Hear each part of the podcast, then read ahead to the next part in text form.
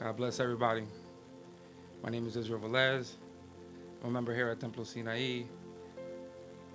My pastors are Jose and Lydia Gonzalez, and um, I have the privilege today of speaking in this podcast. And I have this theme that's been heavy on my mind, heavy on my heart, and um, the concept is individualism under one spirit. The concept of being yourself while still maintaining that morality of God, while still having that covering of the Holy Spirit. And the verses that we're going to read today are chapter 12, verses 12 through 27, and it's it's it's a good portion there. Um, but I want to highlight this whole portion because maybe if I skip over things or gloss over things, or um, if I get nervous because I'm on camera, you guys can go back and, and read this verse and maybe dig deeper, maybe maybe find things that I might have missed out. Um, most importantly, it's just to, it's just to edify the people of God um, and those who, who may not know God yet, but really want to have that encounter with God, I want to have that encounter with the Holy Spirit. So again, it's going to be First Corinthians chapter 12, verse 12 to 27. I'm going to read this in the New International Version, just a little cleaner for the ears, a little easier to read. And the name is read in the, the, the, the word is read in the name of the Father, the Son, and the Holy Spirit. Just as the body through one has many parts, but all its many parts form one body, so it is with Christ. For we were baptized by one Spirit, so as to form one body, whether Jews or Gentiles, slave or free. And we were all given that one Spirit to drink. Even so, the body is not made up of one part, but of many. Now, if the foot should say, Because I am not a hand, I do not belong to the body, it would not for reason stop being part of the body. And if the ear should say, Because I am not, not an eye, I do not belong to the body, it would not for that reason stop being part of the body. If the whole body were an eye, where would be the sense of hearing be? If the whole body were an ear, where would be the sense of smell to be? But in fact, God has placed the parts in the body, every one of them, just as He wanted them to be. If they were all one part, where would the body be? As it is, there are many parts, but one body.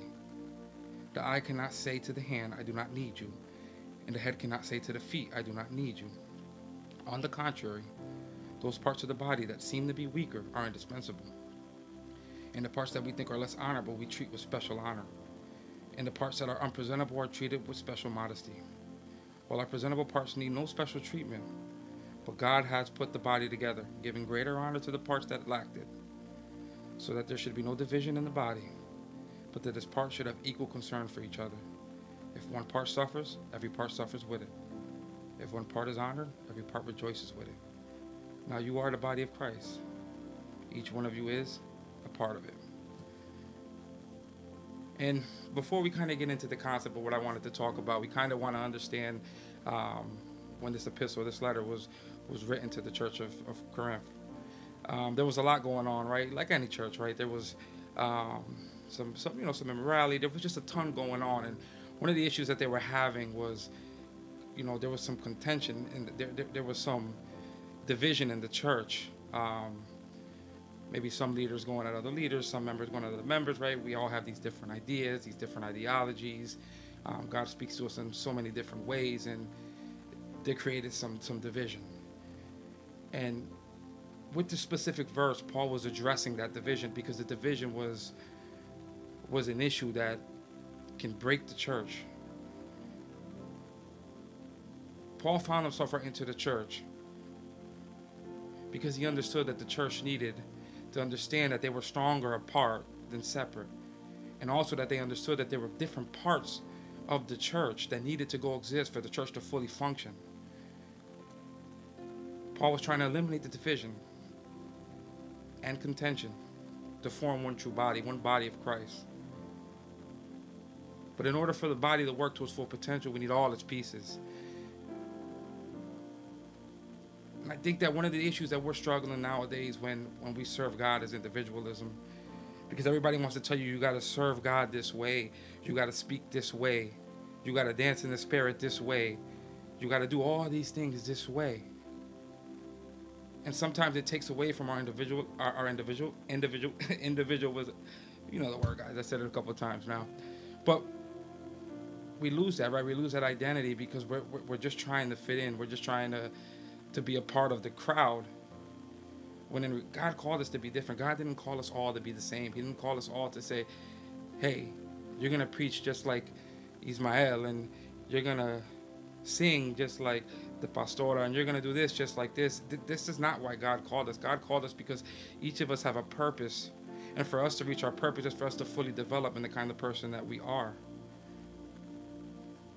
And I want to be clear. I want to be clear that when I speak all about individualism, I'm speaking under the context of the spirit, right? It's not this worldly concept where you can do anything you want and be anything you want. We understand that we are under the covering of the Holy Spirit. We understand that there are things that there are morals that we can never break. There are there are there are there's a word that that can dictate how we can develop. And we can never leave that context of the word because if we do, then we leave that covering of that spirit. And I want I really wanted to double down on that concept because I think a lot of times, um, you know, when we're trying to create this identity, sometimes we lose we lose sight of of the spirit of God. We lose sight of the context of of what God, you know, of how God wanted you to develop. You understand? Um, and I've been noticing that a lot. You know, I've been noticing that we've, I've, I've served God for some time now. I didn't grow up in church. I'm not the typical whole life in church, but I've served God for some time, and I've, I've observed, and what I've observed is that we all imitate each other. It's almost like every every part is identical. The way we speak is identical. The things that we say are identical, and then we wonder sometimes why we don't break through to that person that that may not be may, may have not always heard that that way of speaking why are we only breaking why are we just preaching to the choir the people that already know the word. It's because we've only developed to preach to the choir because we've only ever preached to the choir. See, God made us unique. He made us unique to our calling. There are things about me that there's all these different things about my personality, about my character that we say, why am I this way? And it was because God allowed me to go through things or allowed you to go through things because there's somebody else that's going to be able to relate with you down that line. There's somebody that you're going to speak to and they're going to say, Yeah, I, I, remember that. You know, just, you know, j- just Sunday I, I, heard, you know, my, my I, I have a cousin, older cousin, so maybe 15, 20 years older than me. You know, she, she, she spoke her testimony and I didn't realize how similar our testimony was in certain ways. I didn't realize how the enemy kept tricking my family. And even 20, 25 years later, he just continued to trick us to fall into the same footsteps until we decided to say enough is enough and we decided to find individuality, right? When you come from the kind of family that we come from, where, for lack of better terms, everybody's outside. And if you from the neighborhood, you understand what that means. We normalize that being outside, right? That that becomes our identity, and then it takes one or two or three to say, "I don't want to be there no more. I, I don't want to be outside no more.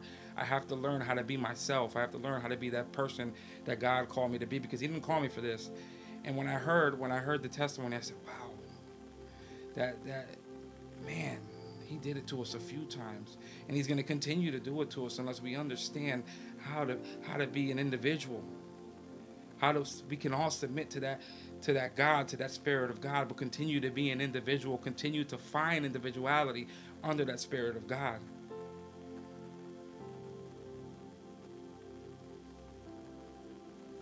Because we mimic each other. We mimic each other in the world. We mimic each other in the church. We mimic each other, and, and, and we become comfortable with what we see, so we continue to just mimic, mimic, mimic because it feels comfortable. It feels comfortable. It's because we're always in the same position, right? So our counseling is the same, our preaching is the same. It's, we just fall and we become stagnant. We don't know how to grow as people because we're only becoming what we've seen, and what we've seen only reached this level. But God didn't call to put a ceiling on my life or your life or anybody's life or the church. God didn't put a ceiling on the kingdom.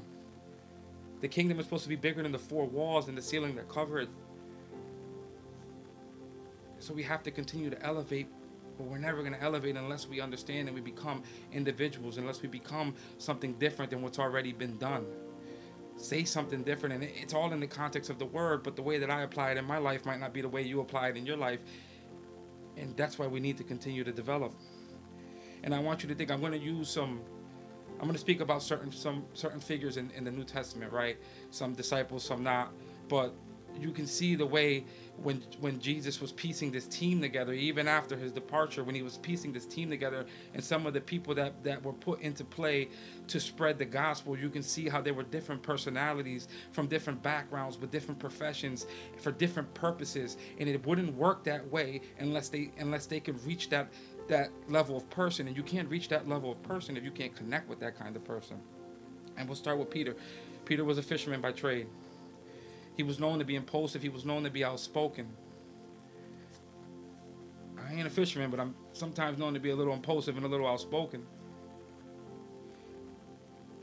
But that impulsiveness is what led him to continue to follow the gospel. That even after Jesus' departure, even after his resurrection, he continued to be outspoken and spread that word, that word that that he was intended to spread. Because if you look at his brother, maybe Andrew was not as outspoken but he had the vision, right? Andrew understood that Jesus was the Messiah. He was one of the first people to say this is the Messiah. So where maybe Peter lacked, Andrew had because he had the vision and it, and they were able to understand who Jesus was.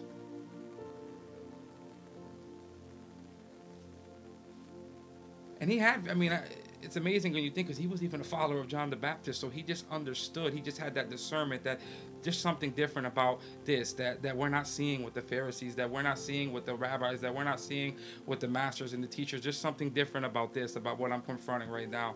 And I want to follow that because I feel something different there than maybe what I felt somewhere else. Matthew was a tax collector, right? You think of what a tax collector was in those times.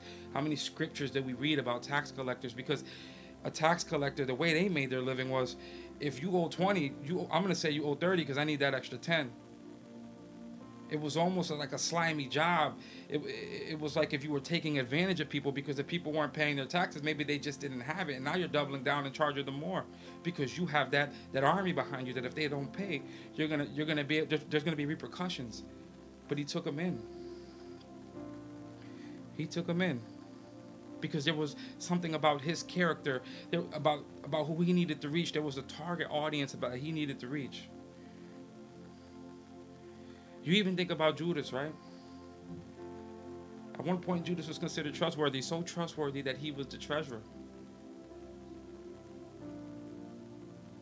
And we all know how, listen, we're people, man. Money, it gets tricky, right? But he was so trustworthy that they that, that, that they let him they let him they left him in charge of that money.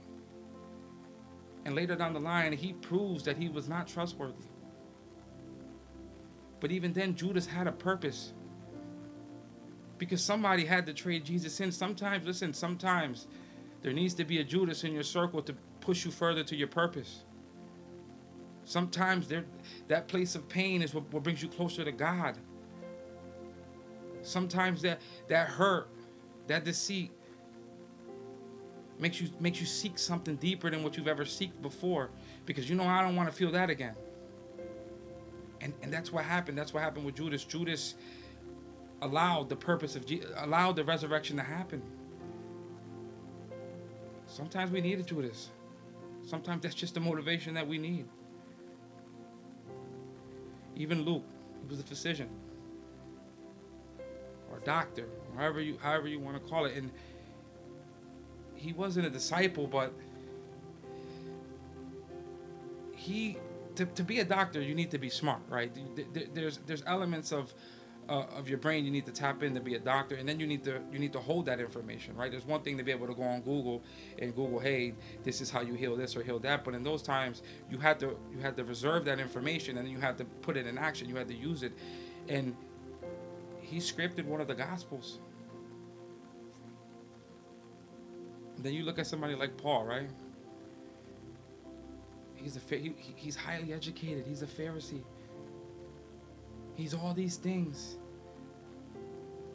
He even hunted. He he he, he even killed Christians, or he he he partook and what, what would have been the demise of Christianity. But God had a purpose for him. And God had to use him because his character, he scripted most of the New Testament. Because there was something about him that God needed to use because he had that connection, he had that way of speaking, he had that he was that philosopher, that person that could break things down and speak so elegantly that even to this day, even even to 20 220 2020 some odd years later, we are still mesmerized by by the scripture and how well it's written and how well it, it, it just fits into the times that we're in today. See, these people I named, they all had different qualities, they all had different professions, and it helped push the church forward. Because when you're comfortable in your own skin, and when you know you're good at what you do, you don't got time to envy nobody else because you focus in on yourself. I got to develop me. I can't worry about what the next person is doing or this person is doing or what they got going on over there or how that church is worshiping or what's going on behind me because I got to focus on me because God is using me. And if I take my sight off of what, what my purpose is, then, then I'm going to slip and then I'm not going to develop, and then I'm not going to get to where I'm supposed to be. If we had two left legs, we'll just walk in circles. We'll just walk in circles. We'll just continue to walk in circles. We won't really grow. The church really won't prosper the way it's supposed to prosper. And I say prosper because I know at times that that word can be condemned at times, right? But I remember when I had a conversation with my father, and he said, "My father doesn't serve God." All right, he, he he doesn't. It's not. It's not his lifestyle. We were having this conversation, and it was early. It was early on when I was serving God, and I have other family members that serve God. Um, and he says, he says to me, you keep preaching this gospel, people come to me and they preach this gospel, this gospel, this God that provides, this gospel that gives everything that you need. But then when I look at when I look at your secular life, I see that your life is in shambles. Well, which God are you serving that that has you suffering? And we know that at times in the gospel we are supposed to suffer, but we are also supposed to continue to push forward. You understand? We're supposed to continue to prosper. We're supposed to continue to move forward. And, and, and it hit me, it hit me in a way because I said, we got to be well rounded. We got to be well rounded. If I get, I get a promotion at, at work, might get a promotion in church. I might, I might be a leader. I might, I might get promoted to, to the next level because God didn't call me just to excel in one area of my life and not the other. You understand? Because as I move up in one area, we continue to move up in other areas, and now we're touching and we're and we're meeting new people that we've never met before, and we're having conversations that we've never met before, and we're in these circles, these circles that never existed to us before, because we're continuing to climb. But as you climb, God is going to hold you accountable to the people that you encounter. Are you developing? Are you having these conversations? Is this is this a real thing, or or is or is this just selfish? Is this just selfish for us to grow? And and and it hit me. It hit me when he spoke that way because I, I always told myself at that point I need to make sure that that as I move forward in my spiritual life, I move forward in my secular life. Because God is going to use us as an example. When you serve God, God will continue to unlock doors. That job promotion you've been waiting for, it's coming. Because God's going to open that door for you. If it's man, if it's in His will, if it's under that covering of the Spirit, it's coming. Prosperity is not sin. Gluttony is sin. Being greedy is sin. Wanting more than what you should have is sin. That doesn't mean that God doesn't want you to prosper. That doesn't mean that God doesn't want you to move forward. We just got to make sure we don't got two left feet. We just got to make sure we're not running in circles. Because if you think about all these men with these professions, there were fishermen, there was tax collectors, there, there's doctors, there's Pharisees, there's all these these professions. If you think about them, each of them had their importance. Without that fisherman, you can't eat. it don't matter how much money you got, if you don't got nobody to catch that fish, you won't eat.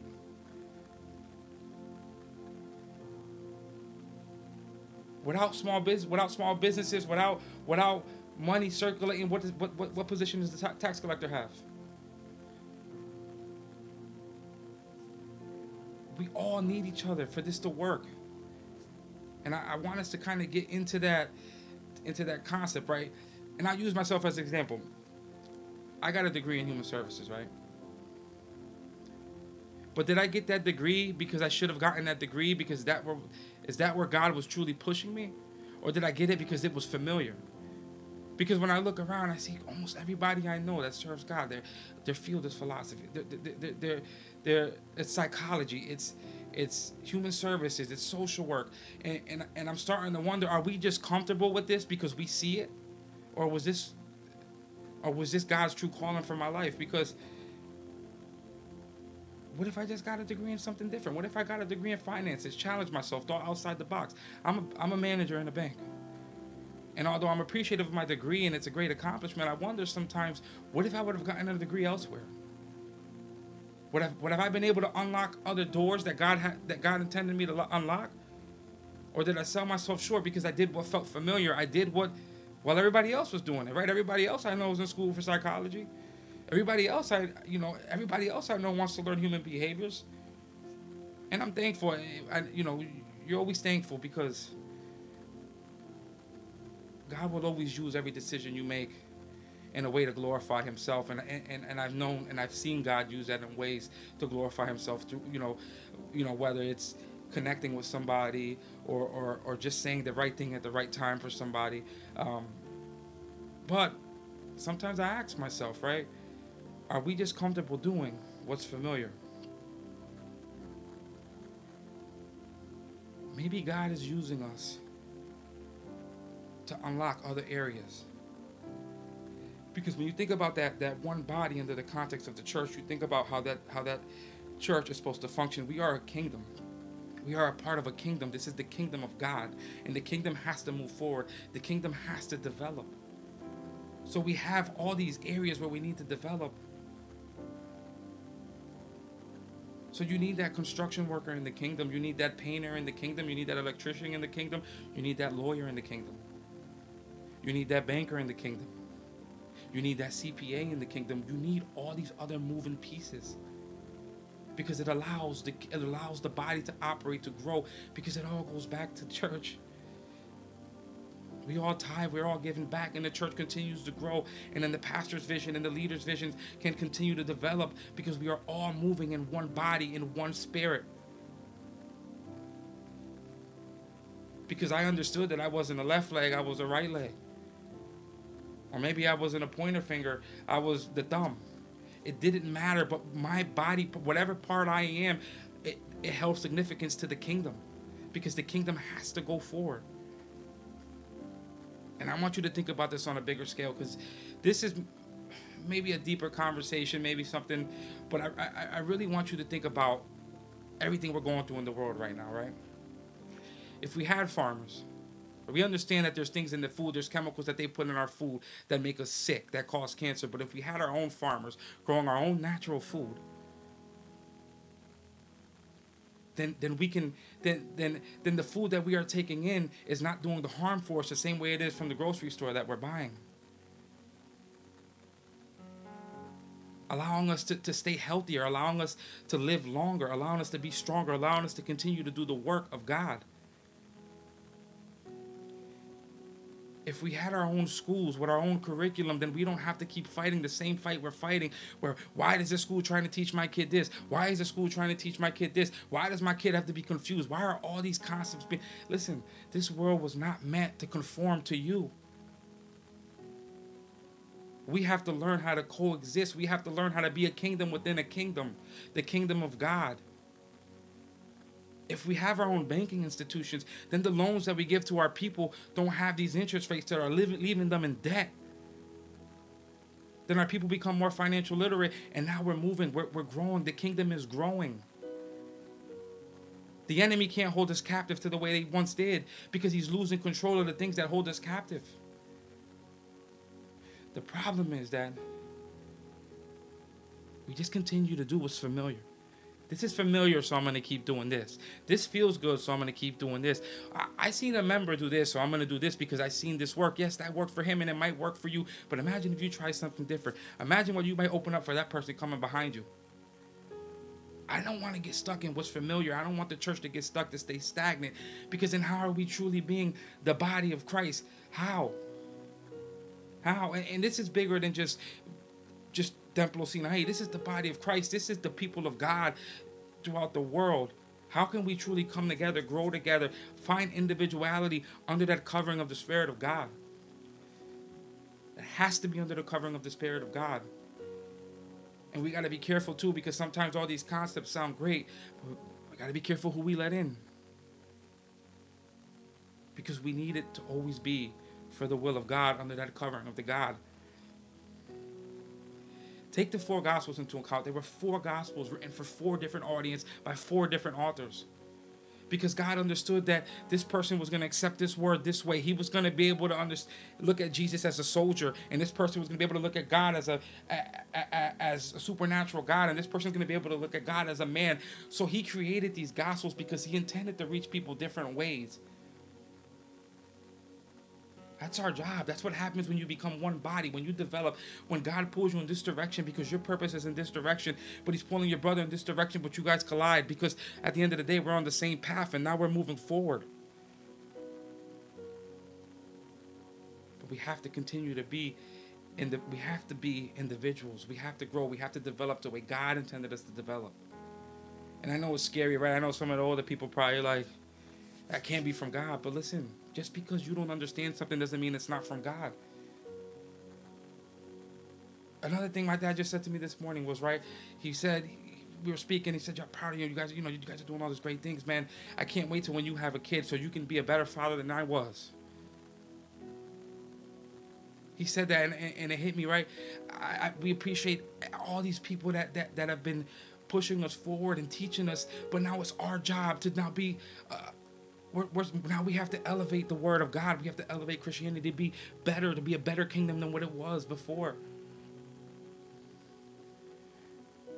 See, a lot of times they say Christ is coming, Christ is coming, Christ is coming. Christ is coming. It's not an excuse to be lazy. It's not an excuse to just sit around because Christ is coming, so I'm going to just wait. I'm going to go to church. No, this is when we should be moving the fastest. This is when we when we should be trying to get everything that we can get done because there's souls waiting. There's people out there waiting that that, that they just need to have that encounter and and and we are that encounter. Sometimes you might be the only God a person sees, the only piece of Jesus a person sees might just be you in that confrontation that you had or that conversation that you had or you ran into him in the grocery store or you guys were at a meeting in a corporate meeting and you guys just happened to run into each other and then you guys speak and that person was going that you might be the only piece of jesus that person may ever see and it's up to you for them to, for you to show them who jesus is. But you can't do it if you're stuck in a box. You can't do it if you're stuck in a routine you can't do it if you didn't allow yourself to develop the way God intended you to develop. We have to be one body of Christ, but different pieces. When my left leg goes frontwards, my right leg has to go back. If not, I'm hopping around. My brain needs to tell my arm to move before it moves. So by the time I brought this arm to my chest, my brain already told it that this was going that way.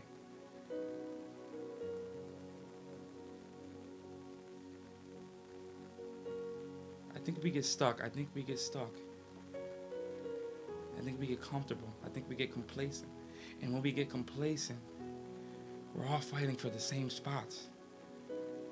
We're all fighting for this for the same for the same preachings. For the same parts. God may, may not have called you to preach in that or He might have called you to preach in that board meeting. He might have called you to sit with that customer and speak to them and just speak life into their speak life, give them the light. He might have called you for something different, but you don't understand that part of you yet because you're just doing what you've seen done already. You're doing what feels familiar. You're doing what you're what you're comfortable with. There's there's more there's more to the gospel. There's more to being a Christian. There's more to the spirit. We got to stop putting God in a box because when we put God in a box, we put ourselves in a box and then we don't allow us to develop the way we need to develop. And I want to leave you with just just one more thing, one more concept because it, it's it's it's you know, it's it's a parable and it's about burying your talents. And like I said earlier, right? That's that's the thing we hear. Jesus is coming. Jesus is coming. Well, you got to move, because if you continue to bury your talents because of your complacency or because of your laziness or because of your lack of vision, God will hold you accountable when He comes. Because you are burying that talent that was meant for you to develop.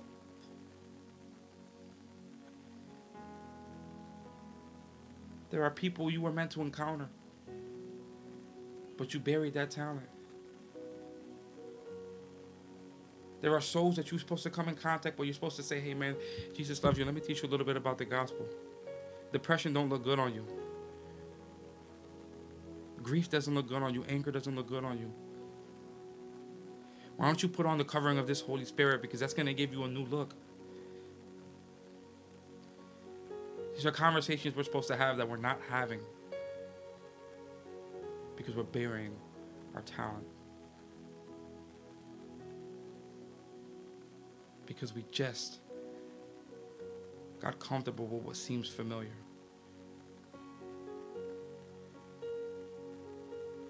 Your development, your individualism is what's going to lead you to your purpose. Your purpose is what's going to lead you to your salvation. There's a lot of time left. There's a lot of time left. Every day we wake up, there's time. There's time for us to, to, to, to be a little bit better than we were the night before. So I beg you, I beg anybody, if you listen to this, however you listen to it, don't bury your talent. Develop it. Because God's trying to do something with you that you've never seen before. But you keep trying to do what, what you've already seen because that's where you feel like you're supposed to go. God is bigger than your imagination. God is bigger than your vision. God is in your life who you allow Him to be. Allow Him to be what He needs to be for you to reach your full potential. I thank you guys for tuning in. I hope that this message was edifying. Um, I'm not really a camera person. I'm not really a podcast person, but this was a message that I've been feeling in my heart, and I, I hope that that this this can maybe touch you in a way and, and, and maybe ignite something in you, um, something different. Maybe God, maybe God can edify you. Maybe God can break chains, liberate you in a way where where you can you can move forward. Thank you guys. It's a big hug from the church, big hug from our pastors, from our leaders. Uh, we love you guys. We appreciate you guys tuning in. Um, it means the world. God bless you guys. Amen.